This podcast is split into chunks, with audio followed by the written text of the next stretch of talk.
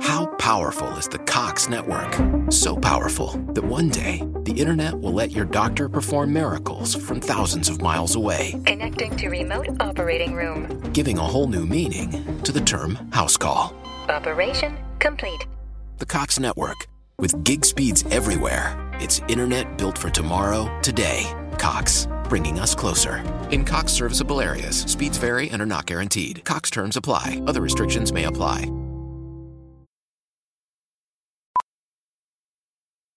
How powerful is the Cox network? So powerful that one day the internet will let your doctor perform miracles from thousands of miles away, Connecting to remote operating room. giving a whole new meaning to the term house call. Operation complete. The Cox network, with gig speeds everywhere, it's internet built for tomorrow, today. Cox, bringing us closer. In Cox serviceable areas, speeds vary and are not guaranteed. Cox terms apply, other restrictions may apply.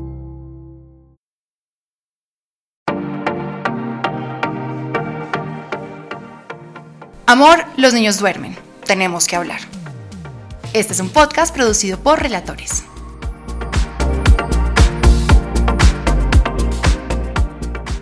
Veníamos de un episodio muy lindo en el que les estábamos contando nuestra historia. Y de todas esas veces que nos hemos agrietado y casi que nos rompimos y nos destruimos y cómo nos volvimos a construir, eh, en el primer episodio les contamos un poquito más de la etapa temprana, de cómo nos casamos y alcanzamos a darles un pequeño abrebocas de cuando, como dice Santiago, a mí se me metió el demonio, me enloquecí y decidí divorciarme y acabar con esto. Sí, bueno, ¿en qué quedamos la vez pasada? Quedamos en que, en que yo tomé la decisión de divorciarme después de estar interna en una casa de adicciones durante 60 días. 60 días en los que me metí y me encerré sin celular, sin contacto alguno con el mundo externo, a tomar una decisión importante que a mí me costaba mucho porque era una niña que estaba acostumbrada a darle gusto a todo el mundo. Una niña que estaba acostumbrada a hacer lo que los demás esperaban de ella y una niña que hacía lo correcto. Una niña que tenía miedo a, a decidir por ella. Entonces me interno en esa casa y llegamos hasta que yo te dije, quiero separarme. Quiero separarme, pero pues quería separarte a tu manera. Sí. Y esa, esa separación a tu manera era, venga, me quiero ir, pero me comenzaste a dilatar el divorcio. A mí no se me olvida que yo te dije, María Clara, te voy a enviar el documento, míralo, cámbiale todas las comas que quieras, eh, quítale lo que quieras, pone lo que quieras, yo necesito es que nos, que nos divorciemos.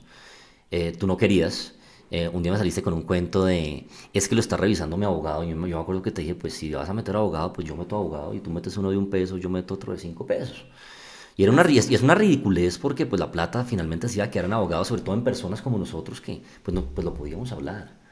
Lo podíamos hablar, no habían cosas así. Sí, los tres pesos que teníamos, no crean que esto era un divorcio de grandes Pero- pero- magnates. Pero, nosotros creo que somos personas sensatas, que pues, pues, a, a veces, a veces son cosas pequeñas, pero la gente por rabia o por, o por lo que sea, pues no busca soluciones. Mm. Eh, no se me olvidó un 23 de diciembre que tu papá fue a mi casa y me dijo, Santiago, me llevó un regalo. Y me dijo, Santiago, ¿usted qué quiere? Y yo le yo le dije a tu papá solo una cosa. Que le diga a María Clara que me firme el divorcio. ¿sí? Yo necesito estar en paz porque ella quiere seguir con su vida, pero pues que me deje a mí también seguir con la mía. Para ti era súper importante la Para firma mí- del papel. Para mí era importante cerrar ese ciclo. ¿sí? Cerrar ese ciclo y sobre todo, hombre, uno, uno, uno cuando cierra cosas, yo no podía dejar simplemente la posibilidad de entonces de, de- de dejar una opción ahí abierta eh, y, que, y que tú fueras la que tomara la decisión la- en, en el momento que tú quisieras. Eso, eso, eso, eso no tiene sentido, no lo tenía para mí. ¿sí? Yo creo que las, las decisiones obviamente tienen unas consecuencias. Y yo no, y yo no, y yo no, yo no me iba a prestar, y eso lo entendí en esos dos meses. Yo no me iba a prestar para, para, para seguir viviendo infeliz, darte gusto en, en, digamos, en, en lo que tú querías y, y yo estar ahí esperando como, como una hueva. Eso, eso no lo iba a hacer, eso no lo iba a hacer. eh, Fui, y- uy, no, tú cuentas esta historia y, y yo me, me da un poco de vergüenza, te lo juro, porque eso es el egoísmo puro, de verdad que me estaba poseyendo en ese momento, porque yo salí de esa casa en donde me sentía absolutamente empoderada, claramente porque había estado 60 días trabajando en mí, en quién soy, en qué quiero, completamente decidida, y salgo es yo feliz a buscar dónde voy a vivir, por primera vez voy a vivir sola, por primera vez voy a ser dueña de mis decisiones, por primera vez no tengo que consultarle a nadie, entonces qué egoísmo haber pensado únicamente en eso y no tal vez en la tranquilidad que te significaba a ti haber firmado el papel. Sí, sí, para mí eso, eso era paz. Faltaba un papel, tú te fuiste, tú estabas creo que en, en- en Cartagena yo no sé qué estabas haciendo de rumba. Sí, yo estaba en la finca. Lo dice con rabia. En la, en la finca de mi familia, en la finca de mi familia descansando. Y me acuerdo que tú ibas a Bogotá un 30 de diciembre y yo estaba también en, yo estaba, no sé, por, por Girardot como hacia el 30 de diciembre también y nos faltaba un papel. Y me acuerdo que, que una persona fue a, a, a Girardot, yo fui a la notaría, firmé y esa persona te esperó para que tú también firmaras. Pero para mí eso fue, digamos, cerrar ese año ya con, Claro. con ese tema definido para mí, para mí fue fundamental. Sí. Eh, no se me olvida que cuando, cuando se toma la decisión de separarnos, mi papá va a la casa y van dos amigos míos. Y mi papá es un bacán, pero es una persona clara. Y lo primero que me dice, Santiago, usted tiene que entender que esto se acabó. Sí, o sea, esas palabras son, son jodidas porque uno espera que a uno lo cojan y le den palmaditas en la espalda. Y yo le agradezco mucho a mi papá eso. Te aterrizó. Me aterrizó. Sí, eso fue un viernes y yo el domingo ya estaba trabajando. Nadie se enteró porque es que era un problema mío. Sí, y yo obviamente tomé decisiones desde ese mismo día. Yo siempre lo digo y va, va a sonar un poquito grosero. A mí me preguntan, Santiago, ¿cómo se supera eh, una ruptura o, o- o- o una separación?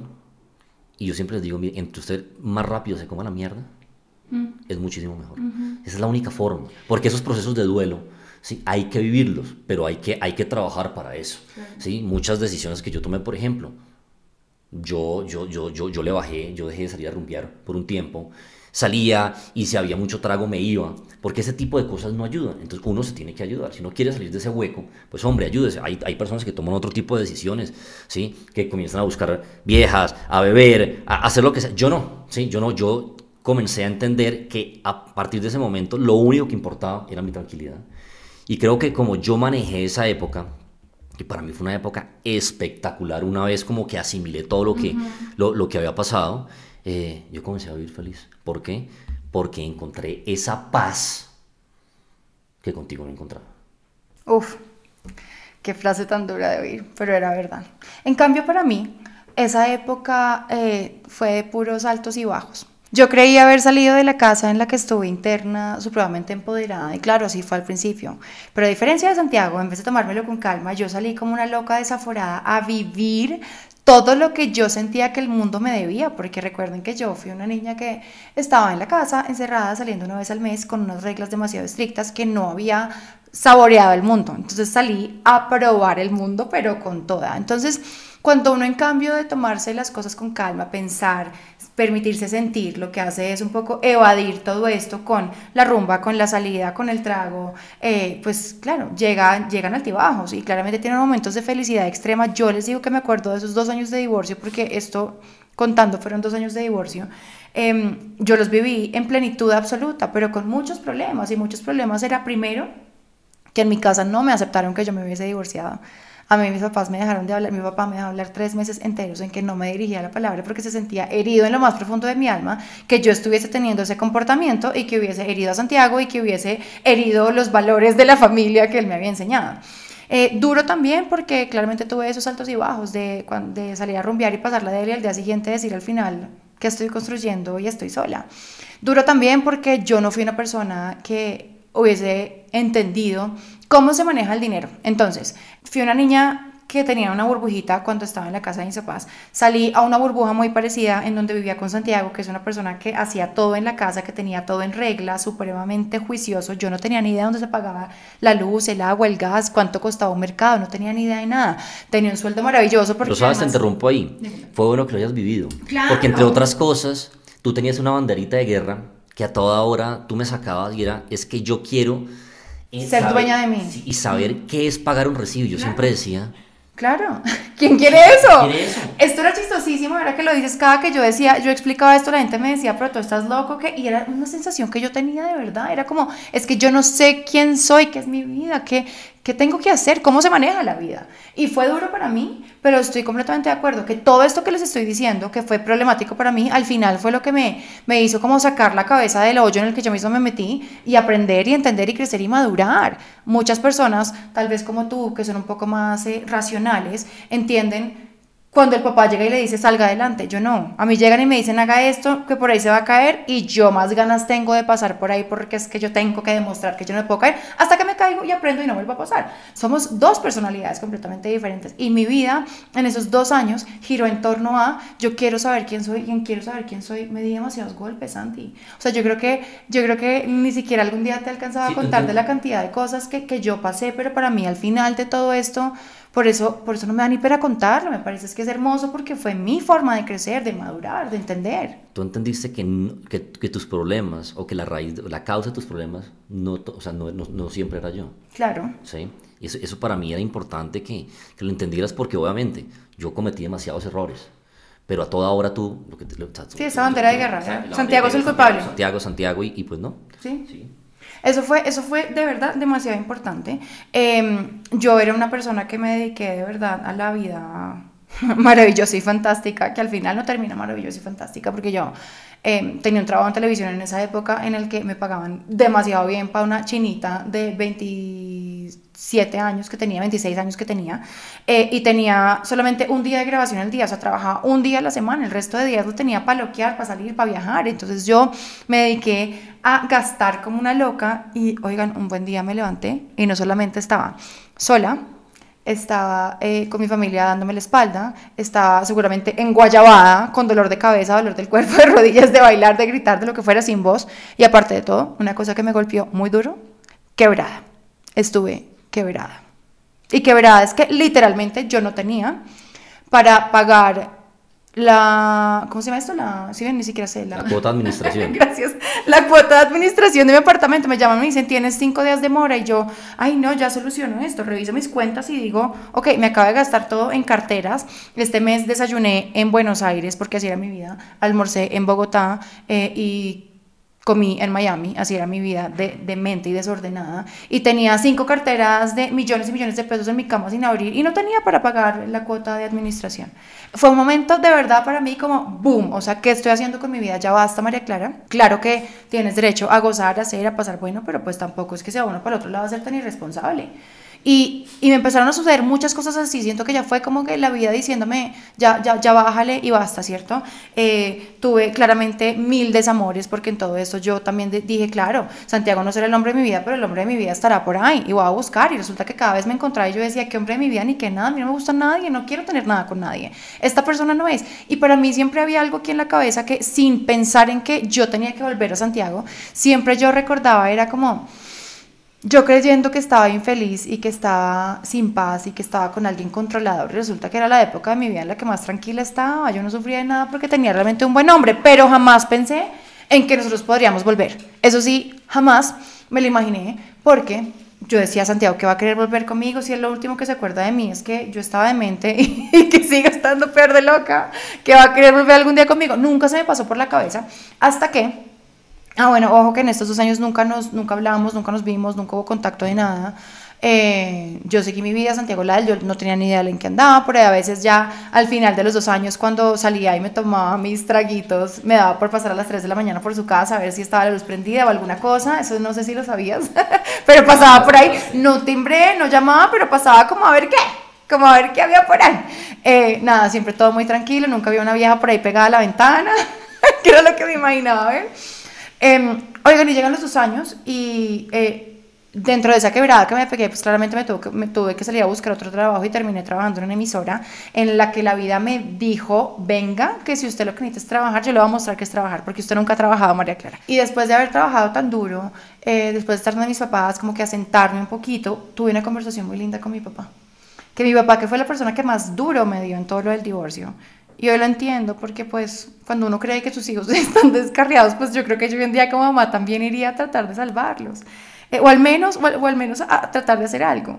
Em, entonces estábamos sentados y él me dice, bueno, ¿y tú qué? Yo acabo de terminar una relación que había tenido tóxica, la verdad, porque es, esa relación me servía muchísimo para comparar un poco, un poco quién eras tú, porque como siempre te daba yo tan duro, para mí tú siempre eras demasiado grosero, demasiado extremista, demasiado pragmático, demasiado racional, demasiado cansón, y conocí que era realmente un hombre cansón. Entonces en ese momento yo le estaba contando esa historia a mi papá y le decía, ni siquiera Santiago, que hubiera tenido todo el derecho de decirme a mí tal por cual, por cual, por cual, por mi mal comportamiento, lo hizo, viene una persona que acabo de conocer aquí a decirme hasta de que me va a morir, chao pescado.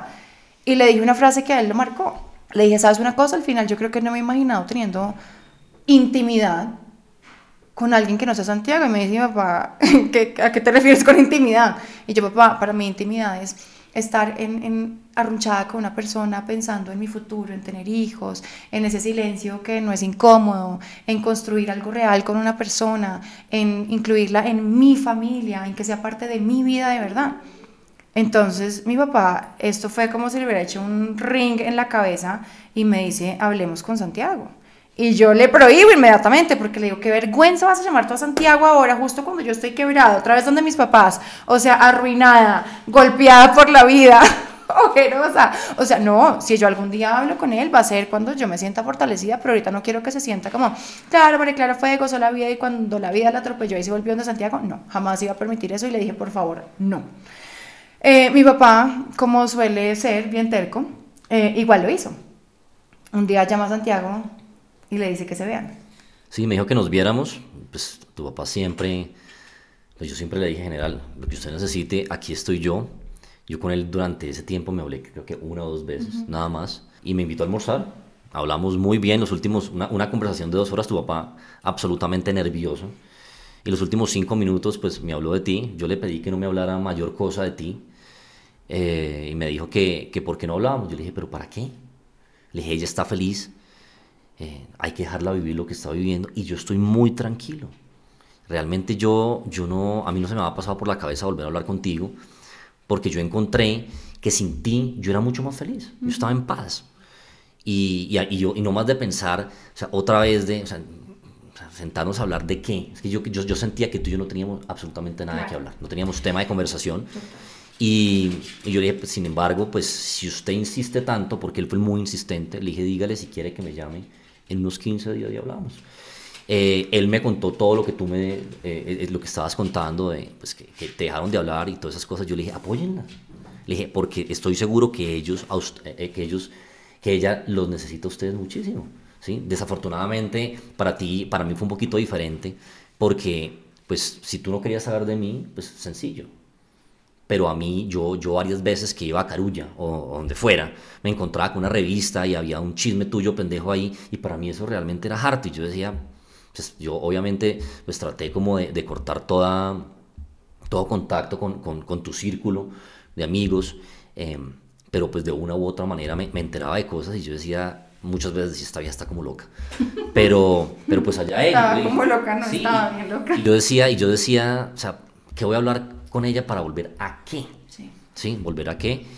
Y nada, pues a los 15 días eh, tú me llamas y nos pusimos a hablar.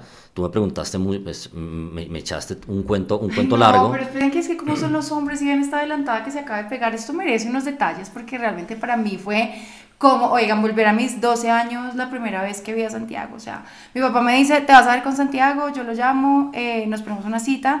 Y yo ese día pensando, ojo de detrás toda mi familia que era, por supuesto, fan absoluta de Santiago, que te vas a poner, eh, a qué nos vas a ir, qué perfume te vas a echar, mi mamá, todo, todos esos detalles divinos, porque yo me sentía como en la primera cita y era para mí súper importante verlo y de verdad pensar como que iba a sentir, porque una cosa es el imaginario que yo tenía de, ay, sí, claro. Mi vida antes era tranquila y yo no la valoré, ahora está vuelta un 8, pero tampoco era como, o sea, de verdad tenía la intriga de, de, pensar que iba a sentir cuando te viera. Y eso fue divino porque yo llegué a ese café eh, con, o sea, el estómago revuelto, tenía hasta gastritis de pensar que te iba a ver y yo decía, o sea, perfectamente Santiago me puede ver y me puede decir, devuélvase por donde entró porque a mí no me interesa saber de usted. Podía pasar. Sí, pero yo realmente ese resentimiento no tenía. Yo resentimiento no, no tenía, nosotros terminamos la relación, la terminamos bien. Yo iba con cero expectativa eh, era escucharte, a ver qué era lo que querías, y eso fue lo que yo te dije en, en, en la conversación. Yo vengo acá porque tu papá me lo pidió, porque tú lo pediste, quisiste darme detalles eh, más allá de lo que, de lo, pues, digamos, de lo que a mí me interesaba, y yo te corté, yo te dije, a mí no me interesa saber nada. Ni en qué andas, ni sí, nada, sino no. qué hago acá y qué sí. es lo que quieres. Y en ese momento yo... Eh, yo no tenía ni idea yo qué quería, pero yo solamente les puedo decir que yo cuando vi a Santiago y me sentí a hablar con él de pendejadas, porque de eso hablamos durante la primera tanda de conversación mientras sesionábamos el tema, eh, yo lo veía y yo decía, siento como si me hubiera vuelto a sentar en mi casa de siempre, como cuando uno llega, ay, se descarga y vuelve a respirar y, y me hubieran quitado un peso de encima. Y yo decía, a mí este hombre me gusta, me gusta cómo se ve, me gusta cómo huele, me gustan sus manos, me gusta cómo está vestido, me gusta cómo habla, porque por de alguna razón yo sentía que también estaba viendo una persona diferente, ¿sabes? Una persona tal vez menos encasillada en lo que a mí tanto me aturdía un poco al principio de la relación, que era como, estoy acá y si vamos a comer pizza es pizza, porque si se pide una hamburguesa la vida se acabó, porque así un poco era Santiago y yo soy, yo soy una veleta, entonces por eso me costaba un poco tanto y cuando vi que, que o sentí más bien que también todavía has evolucionado mucho, yo de verdad sentí como si a mí me hubieran vuelto a poner en mi casa de siempre y de toda la vida y respiré. Pero claro, Santiago me dice, ¿qué quieres? y a mí solamente se me ocurre decirle algo una historia súper bonita. Eh, y es que cuando nos habíamos divorciado, cuando yo le dije que nos divorciáramos, le dije, bueno, nos divorciamos y Santiago me dijo, este libro se cerró y se cerró, pero de verdad. se no crea que esto mañana lo van a ir a abrir y que esto es una terminada de noviecitos ahí que los ocho días se hablan, esto se cerró y se cerró para siempre. Fin, punto final. Y yo le dije, perfecto, es un riesgo que yo estoy eh, pues dispuesta a correr y se cerró esto. Entonces, cuando volviendo a la conversación esa que teníamos el café, me dice, ¿qué quieres? Y yo, ay, me dijo, se cerró ese libro con llave ese libro se cierra con llave para siempre. Entonces, volviendo a la conversación del café, le digo yo, eh, yo quiero saber qué hiciste con, con esa llave ese libro. O sea, ¿la guardaste o la botaste? Y Santiago se ríe, que a mí me enamoró con su sonrisa en ese momento otra vez y se rió como un poco con algo de timidez, con algo de, de incredulidad y con algo de miedo, por supuesto, a qué loca se iba a enfrentar en esta tanda, en esta temporada. Y me dice, ¿está guardada? pero está muy bien guardada. Y yo en ese momento solo tenía que decirle, pues sabes qué, yo me voy a encargar de buscar esa llave. ¿Lo sabes por qué lo dije? Porque o sea, yo trato de, de tener cuidado con las palabras. O sea, para mí. Pero te salieron bien mal, porque por tener cuidado ya terminamos con tres niños. Sí, sí pero sabes, yo, yo nunca he sido de, o sea, de los que digo. Sí, de herir, de chao, lárguese, sí, no, no, no, tú no eres, bueno, ya no, no, ya no era grosero, porque sí lo fue. ya tu grosería tú la habías gastado en sí, tu... Sí, pero créeme que yo en ese momento, o sea, a mí no se me pasaba nada por la cabeza, o sea, yo decía, sí, chévere haberla vuelto a ver, y fue una conversación como si nos hubiéramos visto hace ocho días, fue una conversación muy tranquila, pero volvíamos a lo mismo, yo volvía y, pensaba, eh, tú me dijiste que se podíamos volver a hablar, yo, te dije sí, eh, creo que nosotros nos hablamos como por unos, unos días ahí, eh, yo si tú viajaste, yo no me acuerdo qué fue, no nos hablamos por, un, por, por unos días y, y, a, mí, a mí siempre me, me, pasaba por la cabeza, era eso, vamos a volver a lo mismo. o sea, pues porque es que para mí, para mí los cambios en las personas son muy jodidos. Sí. Son muy jodidos y, y, y, era lo que yo te decía, yo te lo dije, sigue viviendo tu vida. Yo te lo dije como cinco veces en esa conversación. Eh, tú tienes una esencia y esa esencia a ti, a ti, a ti yo no te la voy a cambiar. Y yo te dije, vale, Clara, hay cosas que el Santiago de antes hubiera permitido y no las voy a permitir. ¿Para qué te vas a someter a eso? Yo te lo dije. Dije, no tiene sentido. Para mí hay unos límites que ya no se van a mover, que se movieron, pero hoy en día no, no, no, no se moverían. Hombre, no, no te desgastes.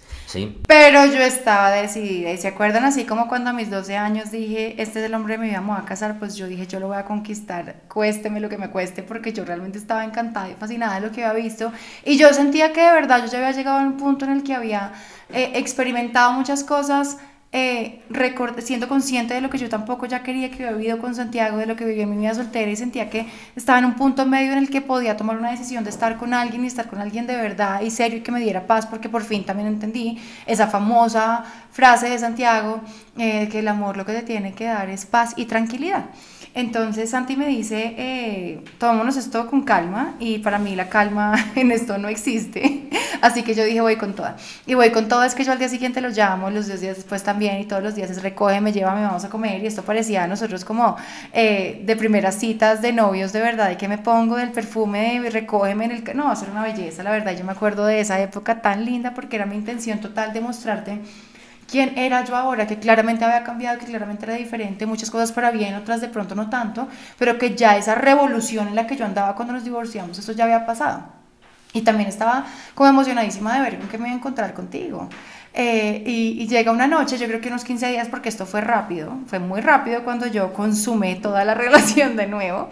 Eh, yo le dije a Santi, ya vamos a comer, pero vamos a tomarnos algo porque ya esta cosa aquí de que me recojas y me lleves y me traigas y la comidita y ñoña de hamburguesa, no, no quiero, quiero, quiero irme y tomarme algo contigo. Y ese día tuvimos conversaciones muy lindas porque Santiago me preguntó, pues que yo qué esperaba ahora, qué quería. Yo le dije, yo quiero ir con todo, yo quiero tener hijos, quiero tener una relación así como siempre me la he soñado. Entre otras cosas, yo misma le dije algo que a mí ese día también me terminó de, de, enamorar de su respuesta porque yo le dije, mira, si vamos a empezar una relación, yo quiero que tú tengas total tranquilidad de quién he sido yo, porque a mí no me da pena contar esto y prefiero contártelo ahora y no que después, en ocho días, en diez días, eh, vengan sorpresas eh, de María Clara qué hizo o qué no hizo, porque yo quiero ser un libro abierto, porque yo, dentro de las cosas que he logrado cambiar ahora, es que yo quiero ser un ser transparente.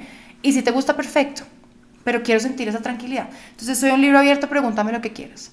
Y Santiago, en su gran sabiduría, me dice, a mí no me importa saber qué ocurrió de aquí para atrás, me tiene sin cuidado. A mí lo que me importa es lo que yo voy a ver de ahora en adelante. Yo me derretí de amor ese día y dije, ahora sí, vamos a hacer hijos en este instante. y yo lo emboleté, le pegué una embolatadita linda porque le dije, llévame a mi casa eh, al apartamento donde yo había vivido todo este tiempo y le digo, ven y conoces mi casa, que es linda.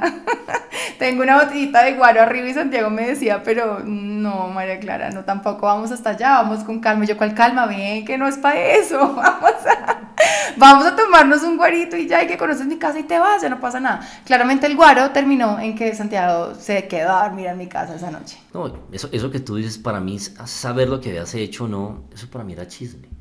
Sí, pero hay gente muy chismosa y que eso termina de verdad haciéndole daño. O sea, tú fuiste sabio. Yo, no sé eso, eso, eso, eso que hubiera sumado. Y otra cosa que yo tenía claro, ¿sí? Era, era, y te lo dije, creo que te lo dije, es si vamos a comenzar a, a, a, a salir o, o, a intentarlo nuevamente, porque pues yo, yo imaginé que esto, esto sí iba a demorar un poquitico más. Yo, yo fui franco y te dije, tranquila, que yo no voy a actuar desde la venganza. Yo, te, yo fui muy claro contigo y te dije, porque pues ¿Cuál era el sentido de eso? ¿Sí? ¿Cuál era el sentido de eso? ¿Sí? Aprovecharme como una situación que se ha presentado para utilizarla a mi favor me parecía una estupidez. Parecía una Perder el tiempo de ambos. Lo que sí hubiera, sí, lo que sí hubiera querido es que hubiera sido más, más, más lento. Ahora, yo hoy en día me pongo a pensar que si yo no hubiera sido tú no hubieras actuado así, yo creo que yo en algún momento me hubiera, me hubiera salido. Por, lo, por, lo que, por lo que te digo, o sea, yo aprendí a disfrutar mi soledad.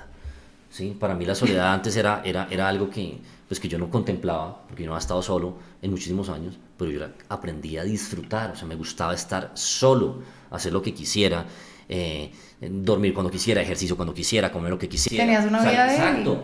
Sí, y Sin María Clara es que jodieran. Y en paz. Entonces para mí, para mí, para mí eso, para mí eso fue clave, pero, pero sí pienso que si tú no hubieras actuado de esa manera, yo, yo creo que yo, que yo me hubiera, nada, sea, hubiera, hubiera, creo que hubiera tenido una balanza, ¿sí? De decir, oiga, chévere esta vieja, comenzó a joder por este lado, eh, mejor como que no. Sí, mejor como que me, quedo, me, quedo, me, quedo, me quedo quieto como estoy. En estos días mi profesora de yoga me dijo, yo quiero saber por qué a ti no te da, a la mayoría de personas les da como pena o algo de, no sé, aversión o no usan esa palabra y no son capaces de llamarse a sí mismas intensas. Quiero saber tú por qué lo dices con tanto orgullo. Yo le digo, gracias a mi intensidad, yo estoy casada con el hombre que amo, gracias a mi intensidad volví con el hombre que amo, gracias a mi intensidad tengo los hijos que tengo y a mí la intensidad me ha regalado cosas muy lindas en general, como esas. Santiago esa noche se quedó dormida en mi casa, oigan, pues obviamente qué pasa con dos personas que no se han visto en años y se toman un guaro en la noche en un apartamento, pues ya se lo imaginan, pero se levanta Santiago al día siguiente bueno, me levanta más bien porque yo duermo como de verdad muy profunda y de repente oigo por allá un ruido de una correa y él se está vistiendo y me dice, me dice, yo me voy, yo me voy, yo me voy, yo, pero ¿cómo así que te vas? O sea, ¿tú quién crees que soy yo? O sea, vas a quedarte aquí conmigo la noche y te largas como si yo fuera quien sabe que no, no, no, no, no, espérate, más bien yo me contigo. Entonces Diego me decía, no, María Clara, necesito irme a mi casa, pensar, eh, yo no quería que esto fuera tan rápido, yo no estaba preparado para esto, yo tenía una vida tranquila y yo, pues es que vas a tener una vida tranquila, solo que conmigo. Entonces, eh, bueno, desde ahí yo llegué a la casa de Santi. Eh, Y ¿saben qué fue lo primero que empecé a hacer? Obviamente, oigan, esculcar de cuánto cajón debajo de la cama, la ducha.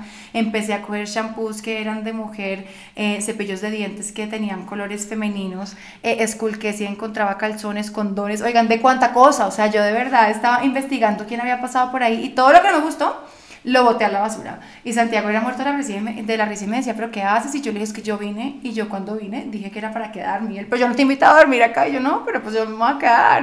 Me voy a quedar, es que créeme que aquí no nos vamos a separar más. Y él, era, él se reía creyendo de verdad que era cuento mío, pero pues así finalmente terminó la historia. Eh, porque fue un poco Claramente Santi, él de verdad, así como nunca me ha aceptado muchas cosas, seguramente tendría gente en su vida, estaba solo, pero pues con gente por ahí rondando, pero yo dije, vengo a marcar territorio con toda. Y empezamos a tener una relación muy linda de, de reconocernos, eh, de entender quiénes éramos, de vencer muchísimos miedos que teníamos el uno del otro, yo de encontrarme de pronto otra vez con una persona, primero vengativa, que hubiese dicho como, claro, ahorita la cojo, en este momento débil, ella ya me la hizo, ahora yo se la voy a hacer con toda, eh, primero eso, segundo de encontrarme otra persona, una persona de nuevo súper psicorrígida, eh, que de pronto no encontrara yo un compañero para poder ser eso que yo había descubierto que yo era. Y Santiago, pues enfrentado a sus propios miedos de, de, lo que yo estaba poseída en el divorcio. Y sí, ese ha sido el camino. Eh, igual, creo que en otros episodios podemos contar cosas adicionales, pero sería bueno como que aquí eh, entendiéramos que pues, el camino no ha sido fácil. A nosotros nos funcionó. Esto hubiera podido salir muy mal, muy mal. Y muy mal es, es volverlo a intentar y y que hubiéramos, digamos, vuelto a caer, vuelto a caer en, en, en la misma situación de antes. Em, no sé. Sí, esto, esto básicamente eh, de aquí en adelante eh, ya se enterarán ustedes de que es todo lo que viene, porque vienen los hijos y vienen otra cantidad de retos, otras transformaciones. Básicamente queríamos contarles esto porque yo sí creo en las segundas oportunidades, yo sí creo que la gente puede cambiar y estoy absolutamente convencida después de todo lo que hemos vivido, de tantas caídas, de un divorcio, de ir, volver, de cada uno crecer, de cada uno transformarse, eh, que el amor es una decisión y que cuando uno quiere estar para la otra persona y cuando uno quiere adaptarse, lo que uno puede, porque hay cosas en esencia que definitivamente no se pueden cambiar, sí hay un punto en el que esa pareja que tanto quiere puede estar unida y que no se trata eh, de ser una pareja perfecta y linda, sino de ser ese gran equipo. ¿Y a equipo que me refiero? A dos personas que trabajan juntas, que apuntan en la misma dirección y que se respeta cada uno quién es. Hoy en día, Santiago y yo seguimos siendo dos personas absolutamente diferentes. Yo una veleta, un huracán, lo que quieran, Santiago súper aterrizado, Santiago súper pragmático, pero cada uno viendo cómo desde su diferencia puede adaptarse al otro para que lleguemos a siempre a un punto en común. Sí, sumado a lo que estás diciendo, eh, yo creo que es muy importante siempre demarcar esos límites. Digamos que dentro del aprendizaje que a mí me dejó esto, eh, también creo las segundas oportunidades, pero eh, ese tipo de cosas yo entendí que no se podían comprometer y quiero, y quiero, quiero ser como enfático en ese tema, porque uno, uno cuando comienza a mover los límites, lo único que está es dilatando algo que inevitablemente va a pasar. Eh, yo creo que si uno tiene las reglas del, del juego claras, si uno sabe lo que quiere, si uno sabe lo que quiere la otra persona, pues hombre, uno respeta lo que la persona quiere y es importante que también respeten lo que uno, lo que uno anhela. Em, si no, yo creo que si no hubiéramos hecho eso, por ejemplo, en esta, en esta segunda etapa, creo que las cosas, insisto, hubieran, hubieran salido muy mal. Y en sus relaciones siempre conversen las cosas. Este pocillo mío que tengo aquí en las manos en este momento tiene una grieta y esa grieta claramente si no se arregla en este momento va a terminar destruyendo este pocillo hasta volverlo polvito. Y así mismo pasa con las relaciones. Conversen a tiempo antes de que estallen las crisis y si les llega una crisis aprendan de ella. En mi caso, hoy, y con todo lo que les he contado, de todo lo que me dolió y de todo lo que sufrí, solamente creo que Santiago y yo tenemos una conclusión muy linda para terminar esto, y es que era una crisis que necesitábamos vivir, algo que necesitaba pasar para que nosotros pudiéramos crecer. A veces se necesitan estos golpes, a veces no se tiene que llegar a tanto, pero siempre estén dispuestos a solucionar y arreglar. Esto fue Amor, los niños duermen, un podcast producido por Relatores, disponible en su plataforma favorita. Compártanlo, suscríbanse, denle like, estrellita y todo lo que quieran para que más parejas puedan escuchar esta conversación que todos deberíamos tener cuando los niños duermen.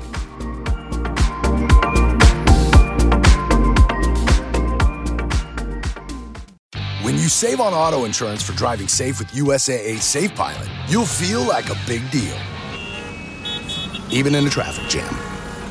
Save up to 30% with USAA Safe Pilot. Restrictions apply.